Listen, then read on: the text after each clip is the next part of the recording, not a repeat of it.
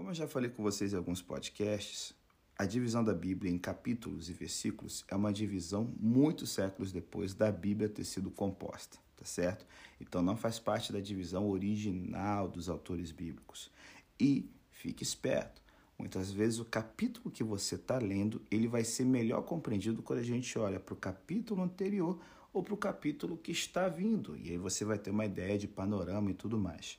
Para você entender o capítulo 11 de Hebreus, e que nós temos aqui os triunfos da fé, nós temos que dar uma olhada para o capítulo 10, o finalzinho dele, entender o que está acontecendo para que esse capítulo fique claro para nós. Então, como o capítulo 10 está terminando? Ele termina com uma exortação do autor, e como a gente já comentou, que o público-alvo são cristãos judeus, dizendo o seguinte: olha, lembrem-se dos dias passados, de quando vocês se tornaram cristãos, como a vida de vocês foi marcada pela alegria, pela confiança, mesmo quando vocês perderam tudo que vocês tinham, vocês foram presos, vocês foram perseguidos, alguns de vocês foram mortos, mas vocês suportaram tudo isso com alegria. Então não desistam agora, porque aquele que há de vir virá e não tardará. Porém, se retroceder, a minha alma não se alegrará nele. E aí, último verso né, do capítulo 10 ele fala o seguinte: Porque nós não somos dos que retrocedem para a perdição da alma, mas daqueles que avançam, certo? Daqueles que vão em frente com Deus, com Cristo. Então, no capítulo 11, ele fala: Como?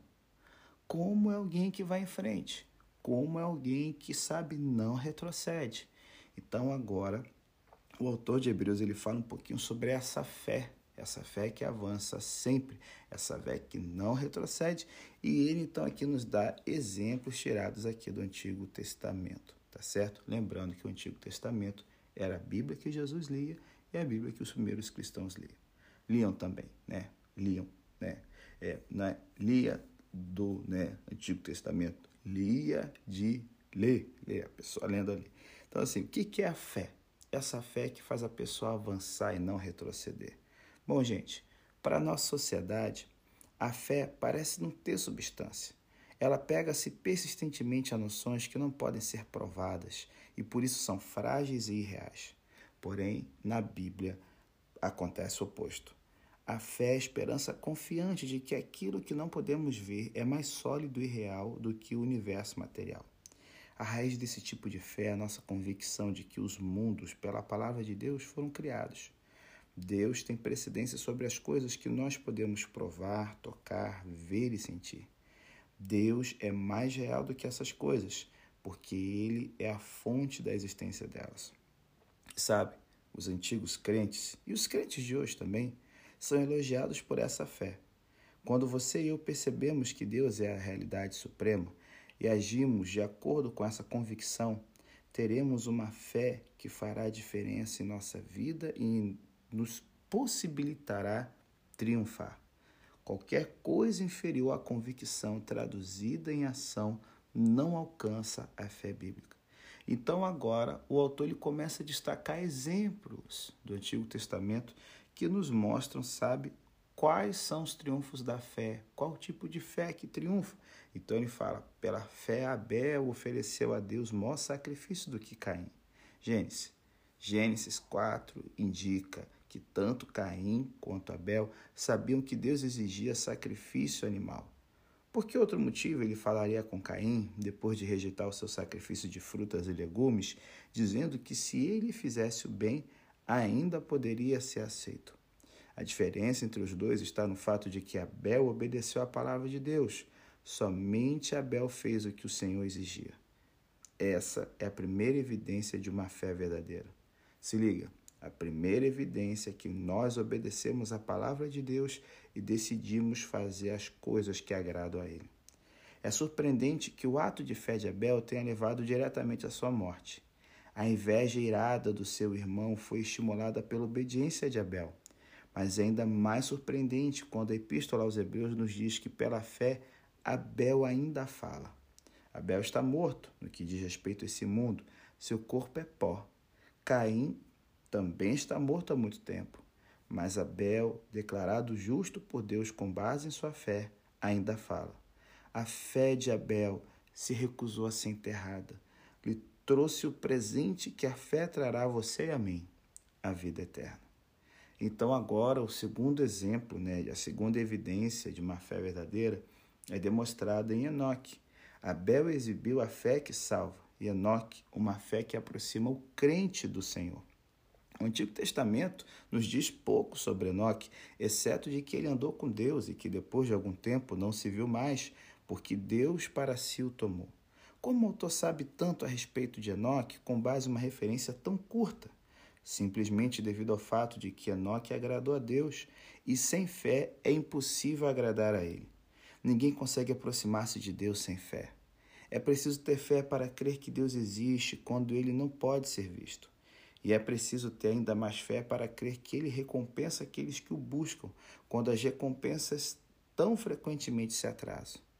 Qualquer pessoa que ande com Deus terá sua fé testada. Quando você e eu acionamos o interruptor, a luz se acende. Quando você gira a torneira, sai água. Pressione o botão liga e a tela da sua TV vai se encher de imagens cintilantes. A recompensa dos nossos atos é imediata, invariável. Mas muitas vezes você e eu oramos e parece que não vem nenhuma resposta. Nós clamamos a Deus, mas os nossos problemas persistem. Não é necessária muita fé para esperar que uma luz se acenda, pois isso realmente acontece. Quanto mais fé é necessária para andar com Deus, ah, cara, muito, muito, muito mais. Porque a sua fé de que ele recompensa aqueles que o buscam será severamente testada muitas vezes. Só que não desanime. Como demonstra cada herói dessa galeria da fama, a sua fé fará diferença na maneira como você viverá a sua vida e nas bênçãos que você receberá. E aí, gente, nós temos aqui a terceira evidência de uma fé verdadeira, que é o que? A vida de Noé, tá certo? É, pensando aqui um pouco na vida de Noé, é, eu estava lendo uma vez um artigo sobre o terremoto de São Francisco a, a, cidade havia passado por um abalo sísmico muito grande por causa né, da falha de San Andreas em 1989, fazendo com que todos os turistas sumissem da cidade por muitos meses. Imagina, você está fazendo turismo, um terremoto vem e aí você foi embora. Ninguém quer correr esse risco. Só que assim, o que é surpreendente é o fato de que aparentemente a maioria dos habitantes não ficou abalado com isso. Por toda a Califórnia, milhões de pessoas continuaram a viver junto às falhas geológicas, sem sequer um pensamento de mudar-se para evitar os tremores destruidores que deviam saber que viriam. Gente, foi isso o que fez Noé uma pessoa tão incomum e um justo merecedor do elogio de Deus. Noé nunca tinha visto a chuva, irmão, pois em seu tempo nascente cegava a terra. Mas quando Deus anunciou que um grande dilúvio destruiria a vida sobre a terra, ele construiu a arca em que a sua família e a vida animal foram preservadas. E aí, a galeria de honra de Hebreus 11 nos ajuda a definir a fé. A próxima evidência que a gente tem aqui é que a fé considera Deus mais real do que o universo material que ele criou, beleza. A fé salva, pois Abel ainda fala, embora seu corpo esteja morto há muito tempo, tranquilo. A fé nos capacita a andar com Deus, mesmo quando as recompensas visíveis por buscá-lo demoram. Tá ok, eu concordo com isso, pastor, só que se liga. Agora o autor compara a sabedoria da fé com a tolice da incredulidade. E essa é a evidência da fé verdadeira que a gente percebe na vida de Noé. Noé levou muito a sério o aviso de Deus sobre um perigo completamente desconhecido. Em santo temor, ele agiu, influenciado pelo aviso. Ele jamais tinha vivenciado enchentes nem chuvas, porém acreditou em Deus quando ele o avisou. A sua reação condenou o mundo porque a sua fé revelou a total incredulidade daqueles aos quais continuamente avisava, enquanto ele e sua família trabalhavam na construção da arca. Que assombroso retrato da atualidade, irmão. Os evangelhos proclamam as boas novas de que em Cristo nós podemos ser salvos do juízo futuro. Os que têm fé respondem com santo temor e correm para Cristo em busca de refúgio. Mas os incrédulos zombam e continuam a ignorar os avisos do desastre iminente. O fato de que tantos decidiram permanecer nas áreas de terremoto na Califórnia nos lembra o quanto o futuro é real para muitos seres humanos. Muitos de nós vivemos como se hoje fosse tudo e o amanhã fosse real. Mas as Escrituras nos dizem que ali, logo além do horizonte do amanhã, nos espera um juízo de força destruidora. Não é prudente viver uma falha geológica, em uma área de terremoto, mas é completamente tolo permanecer fora de Cristo, exposto ao juízo que certamente virá. Como dizia Charles Kettering, todos nós devemos nos preocupar com o futuro, porque teremos de passar nele o resto de nossa existência. Então, fique esperto, irmão. O amanhã é real. Considere-o à medida que você viver o hoje.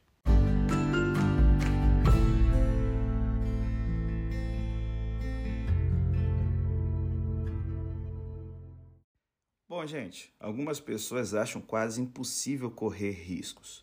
Ah, eu gostaria de tentar, elas pensam, mas e se eu falhar? Bom, Abraão nos lembra de que a fé nos liberta para nos aventurarmos confiantemente no desconhecido. Temeroso demais para orar em voz alta, inseguro demais para expressar sua opinião, gostaria de um novo trabalho, mas teme deixar o antigo, quer testemunhar, mas teme a reação dos outros. A fé nos liberta para sair quando, como Abraão, não sabemos para onde vamos. E como a fé ajuda? Ela nos lembra de que Deus, que nos guia e orienta, também anda conosco. Não precisamos temer riscos quando a fé nos diz que o Senhor está do nosso lado. E aí, gente, quem é que se lança assim? É aquele que deseja uma pátria melhor, sabe? Velho, existe um tipo de descontentamento celestial. Os santos do Antigo Testamento que pertencem a essa galeria de honra sentiam isso. Eles não se sentiam em casa nesse mundo. De alguma maneira, faltava algo. Sabe, arqueólogos demonstraram que Abraão viveu em Ur e que Ur era a maior cidade da época em que ele viveu. Ela passava por um período vital e próspero. Ur oferecia luxo e riqueza e Abraão possuía as duas coisas. Mas ele não estava satisfeito e assim partiu em busca de uma coisa melhor. Essa é uma evidência de uma fé crescente, nós ficamos insatisfeitos com as coisas desse mundo. Podemos ser gratos por todas as boas coisas que Deus nos deu, mas a fé nos dá a consciência de que nada do que temos é suficiente para satisfazer as nossas necessidades mais profundas. O texto diz que essas pessoas morreram na fé.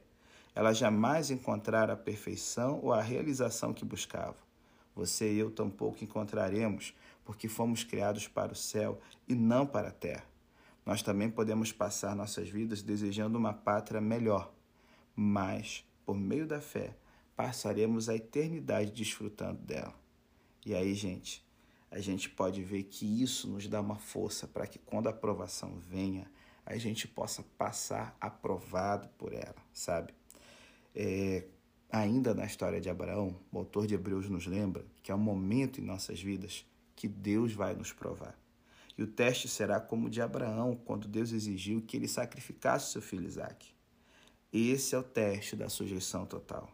É o teste que exige que desistamos do desejo do nosso coração, porque Deus nos pede isso. Somente uma fé singular nos capacitará a fazê-lo e a renunciar a tudo. E o que é essa fé singular?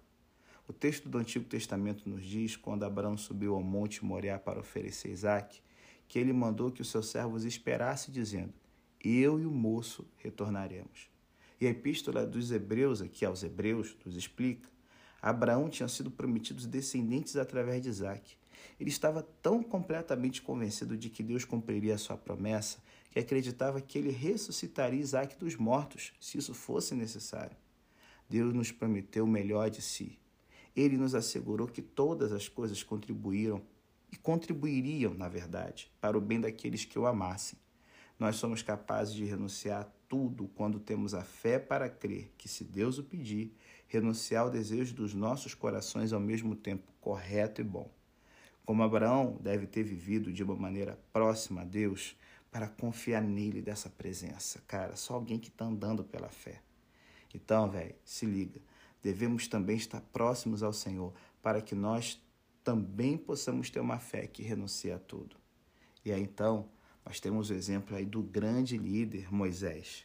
Pela fé, Moisés deixou de ser chamado filho da filha do Faraó e escolheu padecer os sofrimentos que o povo de Deus padecia também. Cara, é uma outra vida que exibe fé. filho da filha do faraó, cara. Seria uma das melhores coisas que poderia acontecer com você no mundo. Moisés pertencia aqui à linha de sucessão ao trono do Egito, ou pelo menos teria uma posição elevada naquela terra próspera. Nenhum prazer lhe teria sido negado. Mas Moisés rejeitou o gozo do pecado, a alegria de estar longe de Deus e preferiu identificar-se com o povo de Deus, embora eles fossem, naquela ocasião, uma raça de escravos. Devemos nos identificar também com o povo de Deus, não importando o quanto possa ser popular ridicularizar os nascidos de novo. A vergonha por causa de Cristo ainda tem maior valor do que todos os tesouros desse mundo. E aí então a gente vê aquela lista infindável, né? Assim, aparentemente. É claro que tem uma lista ali de pessoas. Só que assim, ele para de contar, sabe? É, e depois ele começa a desafiar os leitores a olhar para todos os anônimos que vieram, sabe? Por exemplo, você tem nessa lista até uma meretriz, Raabe. E a gente vê que a fé não exclui ninguém, mas desenha um grande círculo que abrange a todos. Qualquer que seja o nosso passado, a fé abre as portas para o relacionamento com Deus e uma vida nova e justa. E aí, na reta final, Hebreus 11 fala: olhem para essa galera toda que veio. E aí, gente, nós temos uma coisa assim que vai contra a ideia popular cristã de mortalidade da alma.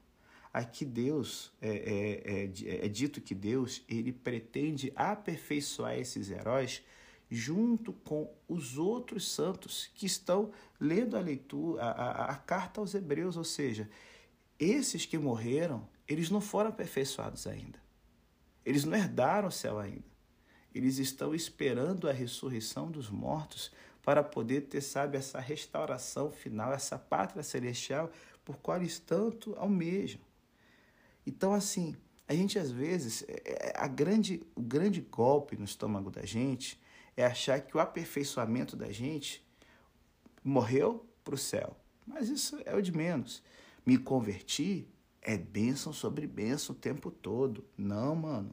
A fé não garante a ninguém uma vida livre de tensões ou sofrimentos. Vê a vida dessa galera aí. Ao longo dos milênios, muitos sofreram e até mesmo morreram pela sua fé. E a fé conquistou para cada um deles o louvor de Deus. A fé conquista ainda mais para você e para mim. Os santos do Antigo Testamento olhavam para o futuro, esperando uma salvação que não conseguiam compreender. Nós olhamos para trás, para uma salvação assegurada pelo Senhor Jesus Cristo no Calvário. E por meio do Espírito de Deus, temos um relacionamento com o Senhor que pode ser mais real para nós do que para essa galera do bem aqui que viveu na época do Antigo Testamento. Então, tem uma grande multidão que venceu, como eles venceram, você pode vencer também. Bom, fé e futuro. Eu quero encerrar então o podcast da gente falando um pouquinho mais sobre isso aqui. Mas antes, deixa eu contar uma história. É, no século XVI, a mística espanhola Santa Teresa d'Ávila uma vez confrontou Deus por causa do seu sofrimento e recebeu como resposta: É assim que trato os meus amigos. Bem, respondeu ela rispidamente. Nesse caso, você não deve ficar surpreso por ter tão poucos.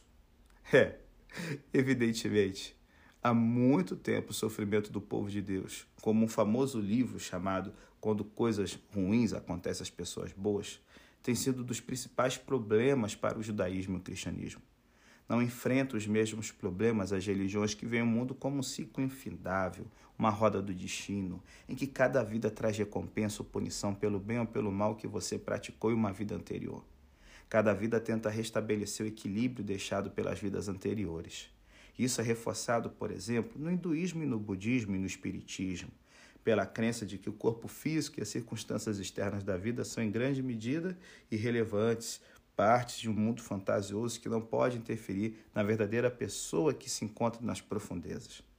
E algumas vezes as pessoas dizem coisas assim na intenção de expressar a posição cristã, mas na verdade a visão cristã do corpo, das coisas físicas e do sofrimento é bem diferente. A teologia cristã, em suas correntes predominantes, sempre enfatiza que o mundo corporal é bom, tanto o mundo físico em geral como o corpo humano em particular. O mal existe, é real e poderoso, mas o mal nessa tradição cristã é um parasita e um mundo especialmente bom. Isso simplesmente aumenta o tamanho do problema. Porque não existe no mundo apenas o sofrimento, é, é, mas também o sofrimento, em geral, terrível, intenso e chocante das pessoas que amam e confiam em Deus. Algumas das mentes mais brilhantes dos dois últimos séculos se dedicaram a resolver essa questão de vários pontos de vista religiosos, teológicos e filosóficos. Para você que é adventista, que já deu estudo bíblico falando do grande terremoto de Lisboa em 1755, cara, ele deu um grande ímpeto a tais questionamentos no século XVIII. O Holocausto dos Judeus, na década de 1940, trouxe a questão de volta à pauta de uma forma inédita e horrenda já que essa passagem de Hebreus 11 aqui apresenta uma longa lista de pessoas que enfrentaram situações assustadoras, em muitos casos foram afligidas quase até a morte, se não mais. Isso suscita todas essas questões de forma bem acentuada. Por que tem de ser assim? O que há de errado? Por que, se Deus estava agindo na vida de Gideão, Baraque, Sansão e dos demais, e também na daqueles que foram apedrejados, cerrados ao meio, assim por diante? Por que, se Deus os chamou, estava com eles, por que tiveram de passar por tudo aquilo? É importante começar dizendo que nessas circunstâncias nunca existe uma resposta plena ou definitivamente correta à pergunta por quê. Se você pudesse analisar a situação em cada caso e explicar o porquê, faria que as coisas não parecessem tão ruins. Parte da questão é que elas foram ruins, muito ruins para os envolvidos. Não é possível retirar o ferrão da tortura e do assassinato colocando, de maneira soberba, em algum tipo de escala que mede o invisível propósito elevado. Porém, após dizer isso, chegamos ao ponto da argumentação do autor, especificamente nesse trecho em sua longa lista de heróis e heroínas da fé. Nesse trecho, ele está tirando das experiências deles uma conclusão semelhante a que ele, repetidas vezes, tirou do Antigo Testamento. O fato de terem sofrido tais coisas e de terem demonstrado que o mundo não era digno deles foi um sinal de que eles creram que Deus estava fazendo um mundo novo, no qual todas as coisas seriam superiores e de que essa convicção era real. Eles não se afinaram com sua própria época, porque estavam vivendo pela fé no mundo futuro de Deus, enquanto a sociedade ao redor deles estava vivendo como se o mundo presente fosse tudo o que existisse ou que viria a existir. E Deus lhes dava força para que vivesse assim, provando desse modo a veracidade das afirmações que faziam. A vida que levavam eram balizas vivas que sinalizavam esperança, apontando para o fato de que o Deus Criador do mundo tinha a intenção de recriá-lo e de que eles eram um destacamento avançado daquele momento grandioso. Como aconteceu com os acessórios do templo, em Hebreus 9, 5, aqui também nós adoraríamos saber o que o autor poderia dizer sobre Gideão, Baraque e os demais. Também seria fascinante saber quais pessoas ele tinha em mente nos versículos 33 e 34. Embora, obviamente, apareça ali Daniel na cova dos leões, os três jovens amigos de Daniel nas fornalhas em chamas, certo? Enquanto que nos outros casos, as categorias são muito vagas e podem incluir vários candidatos diferentes. A lista dos versículos 35 a 38, daqueles que foram tratados brutalmente, também nos dá algumas pistas. Elias e Eliseu devolveram crianças às suas mães, e nos livros posteriores de Macabeus encontramos uma família inteira de irmãos, junto com a mãe, que foi torturada até a morte, declarando que no momento do seu sofrimento, Deus os faria experimentar corporalmente a ressurreição no futuro. Quanto aos demais, a gente não consegue identificar facilmente quem ele tinha em mente, mas essa não é a questão. A pista aparece no verso 38. O mundo não merecia gente assim. O mundo, sem dúvida, olharia e veria pessoas aparentemente bem estranhas, vivendo que parecia ser uma forma radical de ascetismo, monges, com estilo de vida contracultural. Do ponto de vista de Deus, eles eram, porém, o início do mundo novo. A fé deles brilha ainda mais quando percebemos que eles persistiram por toda a vida sem ver a história chegar à sua conclusão apropriada. Na verdade, eles não receberam a promessa porque ela só se tornou realidade em Jesus, o Messias, e na comunidade que se formou em torno dele. Deus havia planejado algo melhor para nós. E aqui o autor de Hebreus usa a palavra melhor, que ao lado de superior é uma das favoritas de Hebreus. E o resultado é que eles não atingiram a perfeição antes de nós. E essa aqui é uma palavra favorita também, importante para esse autor. Em outras palavras, a comunidade agora descrita, a comunidade daqueles que seguem Jesus, estabelece os verdadeiros começos, não meros sinais precursores do mundo que Deus pretende criar, o um mundo que está por vir, o um mundo no qual a justiça e a retidão triunfarão. Quando nos lembramos da grande multidão que passou por tanta coisa enquanto ansiava pela realidade que hoje desfrutamos, não somos repreendidos por sermos tão acomodados, por descansarmos em cima de nossos privilégios e por termos tão pouco a mostrar de uma comunidade no qual a esperança deles finalmente está se tornando realidade. Então, assim como o autor de Hebreus falou, eu sei que vocês estão sofrendo, mas olhe para quem veio antes de vocês, eu falo mesmo para você hoje. Eu sei que você está sofrendo, dinâmica do grande conflito. Mas olha, Jesus ele traz uma fé que nos ajuda a ter uma perspectiva muito melhor do que aqueles que não a têm. E aí? você vai fazer parte da trilha dos que têm uma fé robusta ou da trilha dos que retrocedem e são destruídos.